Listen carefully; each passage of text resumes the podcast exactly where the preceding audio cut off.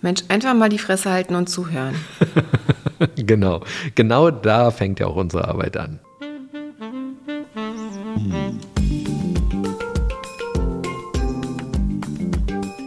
Herzlich willkommen zu unserem Podcast Die Therapeutin Und der Coach mit Sabine Werner-Kopsch und Hajo Werner. Ein Ausschnitt aus unseren Küchengesprächen. Folge 34 Coaching. Ja, heute haben wir unseren ersten Gast hier in unserem Podcast.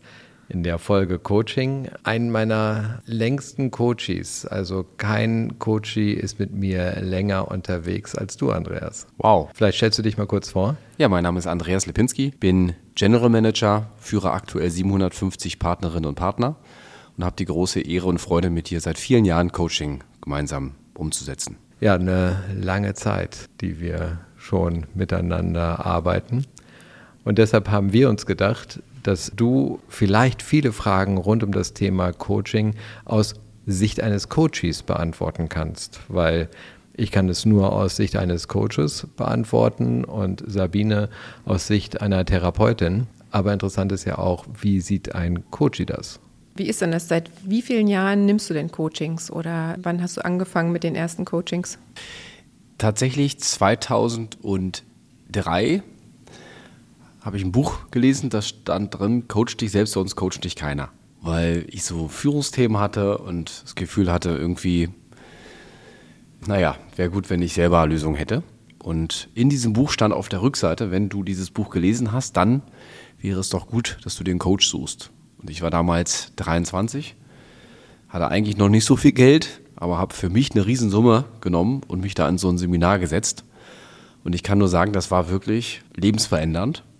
Während Freunde von mir eine Woche irgendwo im Urlaub waren, habe ich eine Reise zu mir selbst gemacht. Mhm. Und seitdem war für mich klar, dass wenn es mir in irgendeiner Form gelingt, mich selbst besser zu verstehen, kann ich andere viel besser verstehen und ein deutlich besseres Leben führen. Hast du danach direkt Dinge umgesetzt und verändert? Ja, ja, ja. Einmal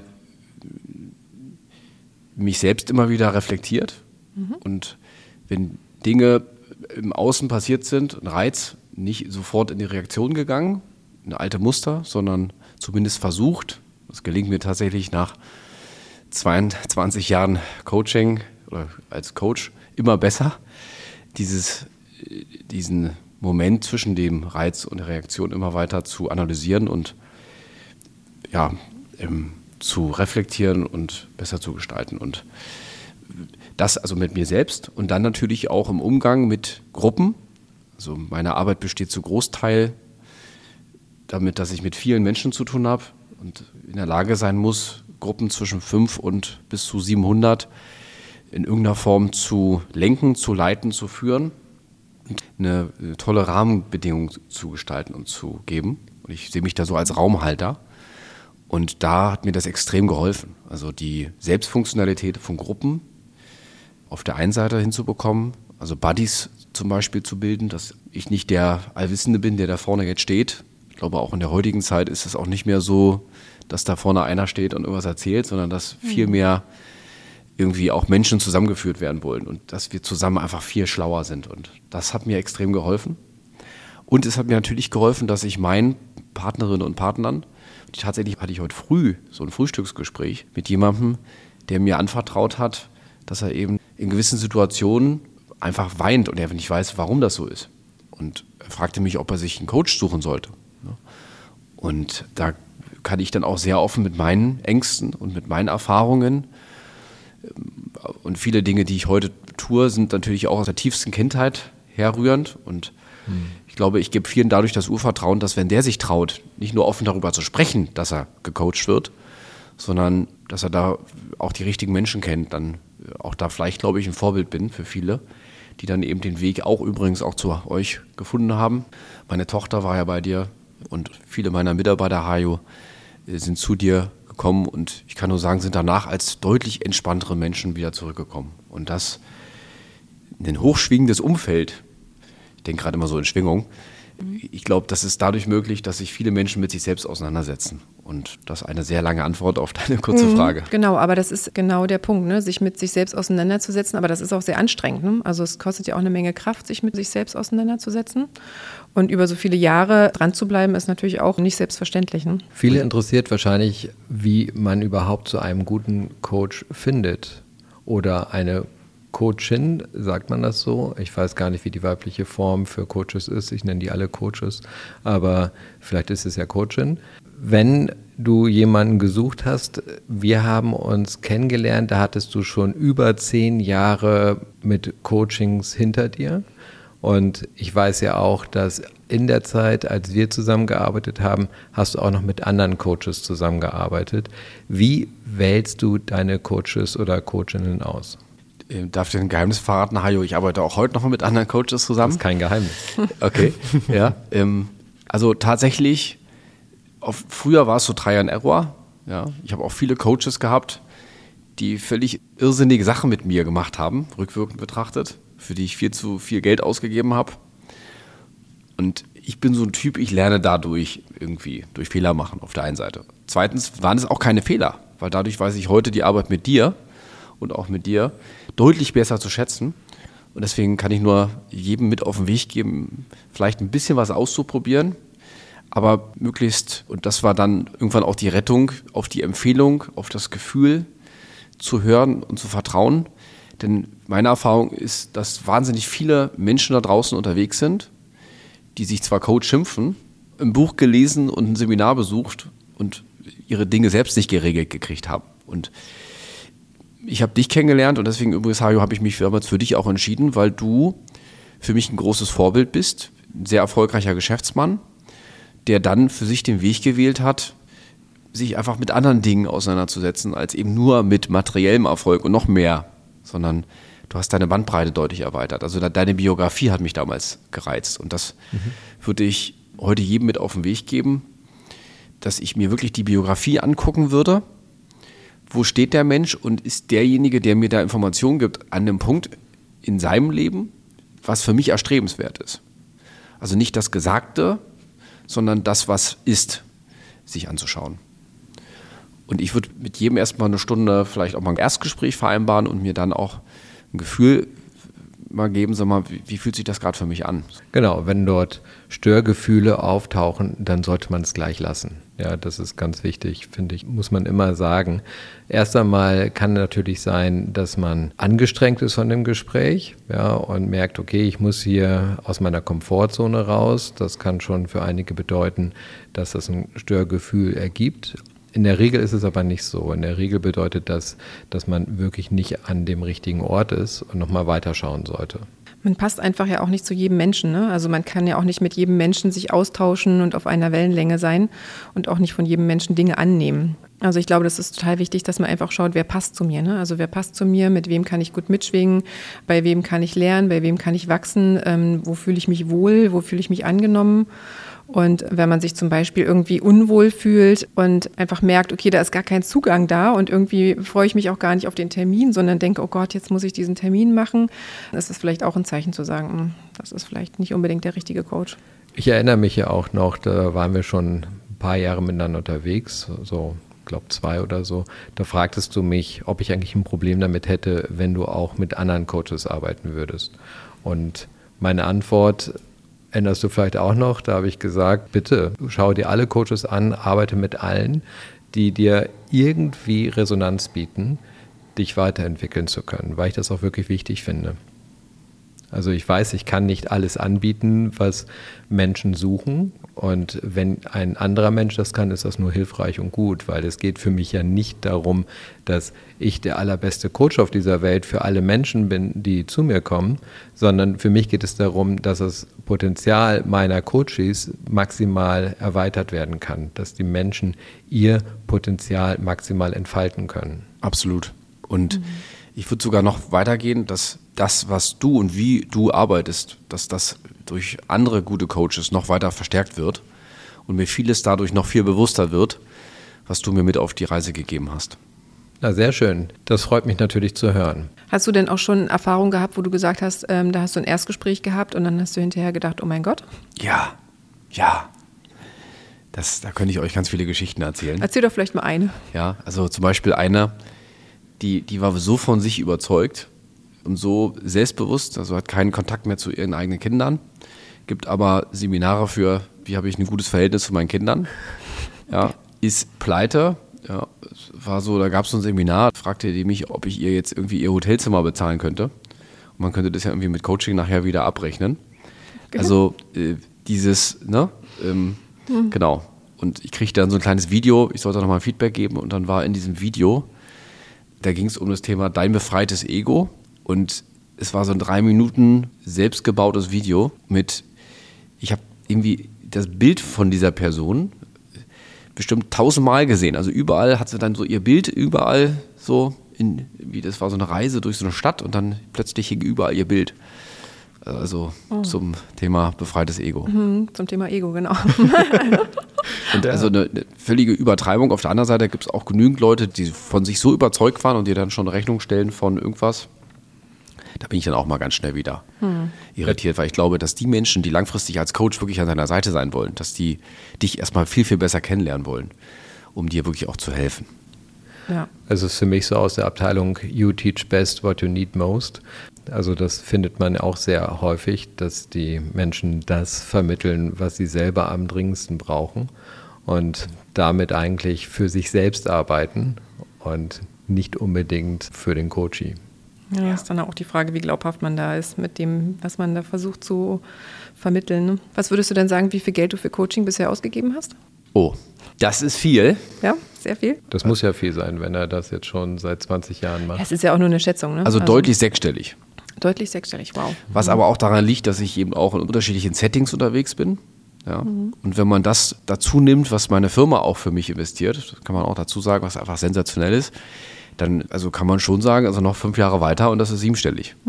Würde aber sagen, dass das die allerbeste Rendite ist. Also ich glaube, dass jeder Euro, der da reingegangen ist, mindestens 20 bis 40 Mal wieder zurückgekommen ist. Also es gibt keine so gute Rendite, ich komme aus der Finanzbranche, wie die in sich selbst. Genau. Das finde ich auch total bemerkenswert an dir. Du bekommst von dem Unternehmen schon so viel Coachings und nimmst dann auch nochmal jede Menge Entwicklungscoachings, weil du einfach das Interesse hast, dich persönlich in optimaler Art und Weise zu verbessern. Ich bin ja nicht unbedingt ein Freund davon, immer von Selbstoptimierung zu sprechen, weil das ist sowas wie Einstellung an einer Maschine und wir sind halt keine Maschinen, sondern Selbsterfahrung, sich selbst besser kennenzulernen und mit jedem Moment, wo man sich selber ein bisschen besser kennengelernt hat, wächst ja auch die innere Souveränität. Es wächst die Möglichkeit, Situationen besser einschätzen zu können. Und das ist etwas, was einem ermöglicht, eben das, was man selber erreichen möchte, klar zu sehen und auch umsetzen zu können für sich, für sich selbst. Was war denn so die teuerste Coachingstunde, die du selbst bezahlt hast? 750 Euro. 750 Euro für ein Coaching. Eine Pro Stunde. Für eine Stunde, wow. Für eine Stunde Coaching. Ja, das ist für dich ein fairer Preis gewesen im Nachhinein. Hast du das Gefühl gehabt, da gab es den Gegenwert dafür, für deine Entwicklung? Ja, und gleichzeitig denke ich mir dann aber auch, ich glaube, das gleiche Wissen kann ich auch für eine andere Summe bekommen. Und ich weiß dann ganz neu auch zu schätzen, wenn, Anführungsstrichen, jemand nur 100 Euro oder 80 oder 200 nimmt. Und dadurch bin ich noch viel, viel dankbarer. Deswegen ist es gut. Ich glaube, jeder sollte mal für eine Stunde 1000 Euro bezahlen, um danach einfach mal dankbar zu sein, dass es Menschen gibt, die ja das einfach auch günstiger machen. Auf der anderen Seite muss ich sagen, ich habe das mal bei Tony Robbins gelernt. Da waren wir in England, in London, und da habe ich meine besten 15 eingeladen. Wir sind rübergeflogen und dann hat er da so ein Seminar, wo du über Feuer läufst und dann auf der Bühne dich hypnotisiert, dass du dann an Moos denkst und da 20.000 Menschen über diese heißen, glühenden Kohlen rüberlaufen, ohne dass irgendwas passiert. Also fünf Leute, glaube ich, haben sich die Füße verbrannt. Und was ich eigentlich damit sagen will, ist, der stand da auf der Bühne und hat gesagt, er hat jetzt letzte Woche für eine Stunde Coaching hat er 15 Millionen Dollar bekommen. Und er dann auch erklärt, dass er einem Hedgefondsmanager, der Milliarden im Jahr managt, ihm geholfen hat. Und wenn das nur 0,2 Prozent mehr Ausfluss hat, dann war das für alle Beteiligten ein unfassbar fairer Deal. Deswegen glaube ich da, Preis is what you pay and value is what you get. Genau. Ja, also es ist mal schwierig zu sagen. Also es wäre dann teurer, für eine Stunde 80 Euro auszugeben, wenn der Output nicht da ist. Dann ist es, dann gebe ich lieber 1000 Euro aus, wenn es wirklich lebensverändert ist. Mhm. Mhm. Aber was würdest du denn sagen, was jetzt gerade ein guter Preis ist? Weil du hast einen ganz guten Einblick, ein guter Preis für eine gute Coachingstunde. Oh, ich glaube, dass das immer vielleicht auch angepasst werden darf an die Situation. Und ich glaube auch, dass ein gutes Coaching so wie bei Hajo und mir, etwas ist, was über die Jahre wächst, wo ein Vertrauensverhältnis sich entwickelt. Und ich finde, auf der einen Seite aus der Coach-Seite heraus, wenn ich wirklich interessiert bin an einer, einer guten Coach-Coachee-Beziehung, dann wäre es am Anfang vielleicht fair, Rücksicht zu nehmen auf die finanzielle Situation. Und von einem Coachee wäre es, glaube ich, sehr fair, niemals zu vergessen, wer mir geholfen hat auf meinem Weg. Und dann auch in dieser Symbiose nachhaltig auch weiter zusammenzuarbeiten. Hm. Aber was würdest du jetzt jemandem raten, der gerade Anfang 20 ist, vielleicht nicht so viel Geld hat, auf der Suche ist nach einem Coach, in welchem Preisrange bewegt er sich oder sollte er sich bewegen? Also die Leute geben ja teilweise für einen Kinobesuch oder für ich gehe essen schon irgendwie 125 Euro aus. Ich war gestern 125 Euro hier in der Nähe bei Mexikaner, der nebenbei furchtbar war, ausgegeben. Und ich finde, wenn ich irgendwas zwischen 50 und 100 Euro ja, für eine Stunde Coaching als 21-Jähriger investieren würde, dann glaube ich, ist das total fair. Ich halte mich da immer total zurück, was solche Einschätzungen angeht. Ich kann nur meinen eigenen Preis sagen, wenn es darauf ankommt. Und das ist ja auch so eine Momentaufnahme. Das heißt, wenn irgendjemand diese Podcast-Folge in zwei, drei Jahren hört, dann kann sich schon wieder so viel entwickelt haben, dass die Preise insgesamt andere sind. Also für mich ist deutlich entscheidender, wo ist die Resonanz? Und ich sage auch, das habe ich mal von einem meiner eigenen Coaches gelernt. Der hat zu mir gesagt, du kannst auch zu einem absoluten Idioten gehen, der überhaupt nichts in seinem Leben auf die Kette bekommen hat. Wenn du da in Resonanz gehst, wirst du dort irgendetwas lernen, was dir weiterhilft. Und wenn es nur der Punkt ist, dass du weißt, was du nicht mehr in deinem Leben haben möchtest. Und das zu beurteilen, davon halte ich mich einfach fern. Das muss jeder Mensch für sich selbst sehen und finden, wo man sich am besten aufgehoben fühlt. Wie hast du das als Kind gemacht? Als Kind oder Jugendlicher auf der Suche quasi nach deinem Weg, hast du dich da auch von Menschen coachen lassen oder von Menschen beraten lassen in deinem Umfeld? Gar nicht. Und ich bin so ein DDR-Bürgerkind. Und wir waren auch so mit uns selbst damals beschäftigt. Diese ganze Wendezeit und dieses Eltern plötzlich arbeitslos und also da gab es so viele andere Dinge. Und ich, das darf ich sagen, mein erster Coach war ein Buch von Dale Carnegie, Sorge dich nicht lebe, was mir durch Zufall irgendwie das Universum in die Hände gegeben hat in der Stadtbibliothek Oranienburg. Und ich habe dieses Buch gelesen und ich kriege gerade Gänsehaut, wenn ich daran denke, an diesen Moment. Und ich habe das erste Mal in meinem Leben, ich war 16, glaube ich, dieses Buch wirklich verschlungen und es hat mich in irgendeiner Form geheilt. Also von dieser vielleicht Mini-Depression, die so ein Jugendlicher damals, der ich war, irgendwie hatte mit all diesem Systemwechseln. Und das war dann so mein erster Coach. Mhm. Und nebenbei habe ich mich immer hingezogen gefühlt zu erfolgreichen Menschen, also aus meiner Welt, erfolgreichen Vorbildern.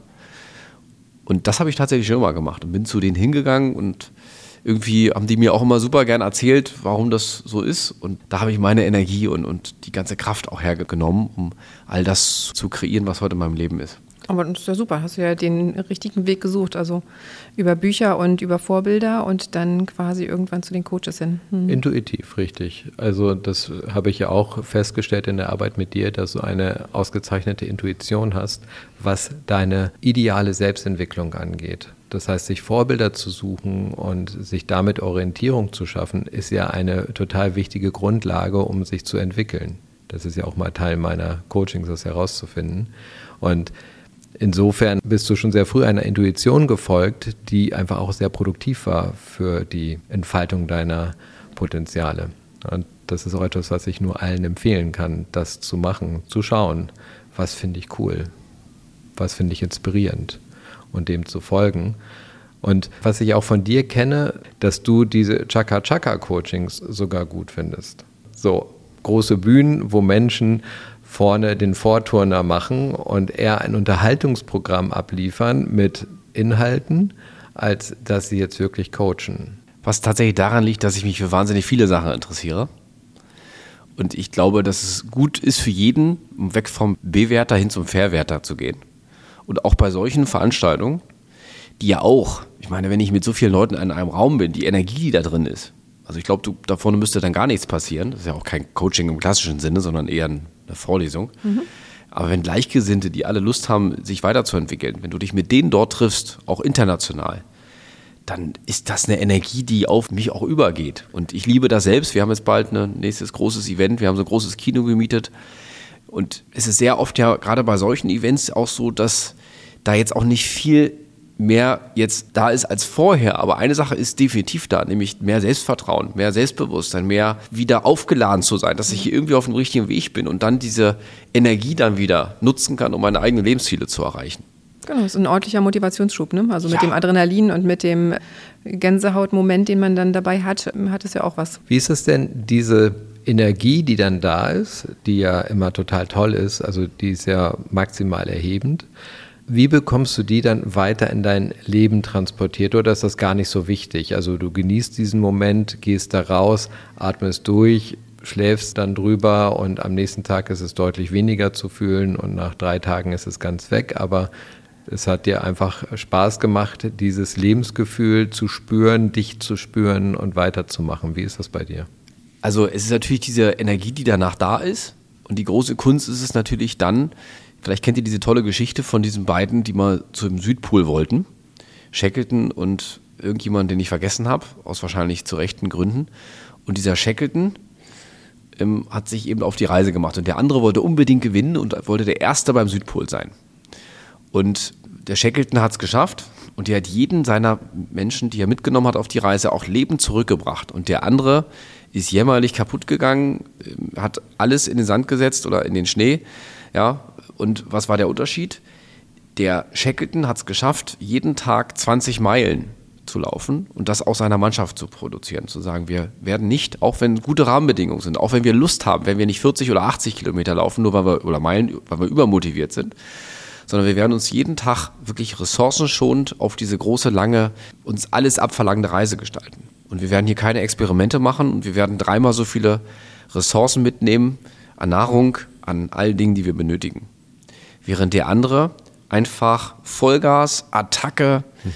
und äh, am Ende war dieses energetisch mega aufreibende Thema auch der Verlust von allem, was da war. Und ich versuche dann eben solche Motivationen auch meinen Mitarbeitenden und auch mir selbst gegenüber immer wieder klarzumachen, dass das eine sehr lange Reise ist und dass wir vor allen Dingen ohne körperlich, mentalen, seelischen Raubbau das gestalten dürfen. Also diese Motivation zu nutzen, immer wieder auch uns wieder zu bewegen, Motivation heißt ja auch irgendwie bewegen aus dem Lateinischen. Mhm. Und ich führe ein Tagesjournal, so ein Self-Journal jeden Tag, um mir immer wieder auch bewusst zu sein und zu werden, wo will ich eigentlich hin und mir diesen Fixstern, mein ideales Leben, was ich mir aufgeschrieben habe, was ich mir jeden Morgen als Audioaufzeichnung auch anhöre, ja, als großen Leitphilosophie und was ich übrigens auch immer wieder auch weiterentwickle, weil ich tollen Menschen, die ich sehr mag, das mal vorlese und die mir sagen, an dieser Stelle vielleicht nochmal verändern.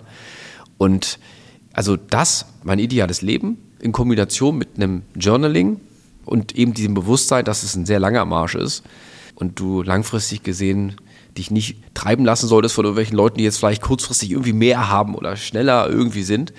Ich gönne das wirklich jedem vom ganzen Herzen und ich habe mich eher dazu entschlossen, Beton anzurühren und das wirklich etwas immer wieder, was ich einmal kreiert habe, dass das auch in meinem Leben bleiben kann. Das finde ich auch ein sehr schönes Beispiel. Also du hast so viele Instrumente in deinem Leben integriert, die dir helfen, diese Energien immer wieder für dich zu nutzen und damit voranzukommen. Auch die Geschwindigkeit teilweise mit größerer innerer Motivation durchzuhalten und damit quasi kontinuierlich auf dein Ziel zuzustreben. Ja. Mhm.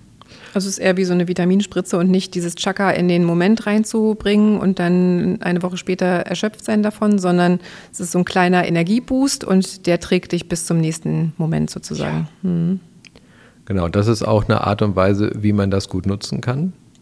Ist die Frage, ob das Investment einem recht ist, aber das muss jeder für sich selbst entscheiden oder jede für sich selbst entscheiden. Aber wenn man das so nutzt, dann macht das tatsächlich Sinn, weil man erwartet gar nicht mehr. Man erwartet gar nicht die allumfassende Coaching-Heilung, das große Ergebnis, sondern man erwartet nur dieses energetische Erlebnis, was quasi wie ein kleiner Urlaub ist. oder sowas, ne? Also, ja, ist wie ein Urlaub. Mhm. Genau. Ja. Das finden wir auch toll. Genau. Und ich finde auch Konzerte, ich weiß noch, als Oder ich, Sportveranstaltungen, da hat man ja auch so ein bisschen ja. den Effekt. Ne? Ich weiß noch, die letzten großen Konzerte, wie ich da rausgekommen bin, das war natürlich genau so ein Moment. Und das ist schön, das trägt dann ein paar Tage. Und wenn ich dann die Musik wieder höre, dann bin ich gleich wieder da und fühle das. Und das ist natürlich schön. So kann man das nutzen. Mhm. Wie ist denn das? Coachst du denn selber auch? Deine Kinder oder deine Mitarbeiter? Setzt du das um, was du selber schon gelernt hast, um das bei anderen quasi anzuwenden? Ja. Ja, unbedingt. Gibt ja ganz viele unterschiedliche Führungsstile.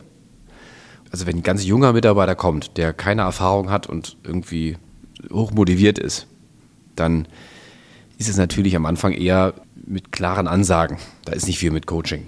Ab einem gewissen Punkt stelle ich fest, dass die Leute eigentlich jetzt alles wissen und dann zu mir kommen und sagen, du musst mir jetzt noch mehr erzählen, dass ich mich bewege.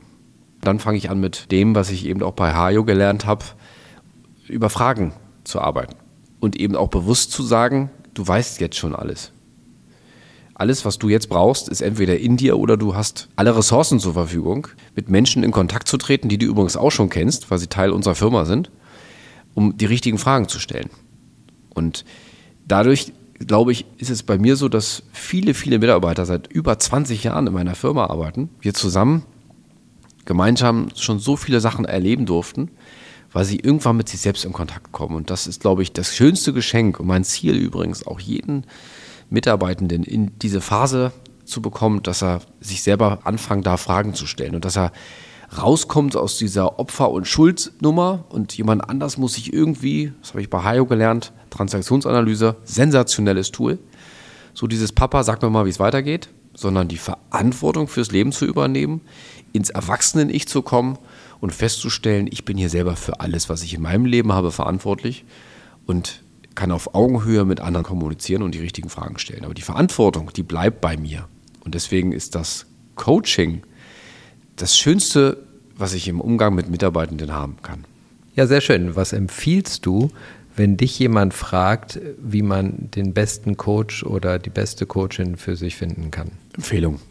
Immer ganz klar Empfehlung. Ich würde mir erstmal die Frage stellen, woran möchte ich jetzt arbeiten? Mir das konkret aufzuschreiben. Und wenn ich das habe, weil ihr kennt dieses Bild von dem Alice im Wunderland, wo dieses Mädchen da rumläuft und dann fragt sie diese Katze, sag mal, wo soll ich denn hin? Und die Katze fragt, ja, wo willst du denn hin? Und Alice dann sagt, ja, keine Ahnung. Und die Katze dann sagt, ja, dann kannst du auch überall lang laufen. Das ist dann immer richtig. Und also einfach nur ein Coach, um irgendwie gecoacht zu werden zur Bespaßung, kann man machen. Muss man aber nicht. Mir aber klar zu werden, ja, wo will ich eigentlich hin? Was ist eigentlich der Zustand, den ich gerne erreichen möchte? Und mir dann die Frage zu stellen, was muss ein Coach haben? dann Menschen zu fragen, die dieses Leben schon führen und ich werde feststellen, dass die meistens einen guten Coach haben und dann über Empfehlung zu agieren. Ja, herzlichen Dank, dass du heute bei uns gewesen bist, lieber Andreas. Und vielleicht hat es ja auch euch geholfen, ein bisschen mehr Einblick zu bekommen, wie man eigentlich zu Coachings kommt und wann Coachings gut sind, um einen im Leben zu unterstützen. Wenn du Fragen hast, gerne in die Kommentare oder als Direktnachricht an uns. Wenn du das Gefühl hast, das sollte auch jemand anders hören, dann leite diese Folge gerne weiter. Lass gerne fünf Sterne da, mach die Abo-Glocke weg und wenn du ein Thema hast für die nächsten Folgen, dann gerne als Sprachnachricht an uns. Wir freuen uns von dir zu hören. Auf bald. Bis bald. Auf bald.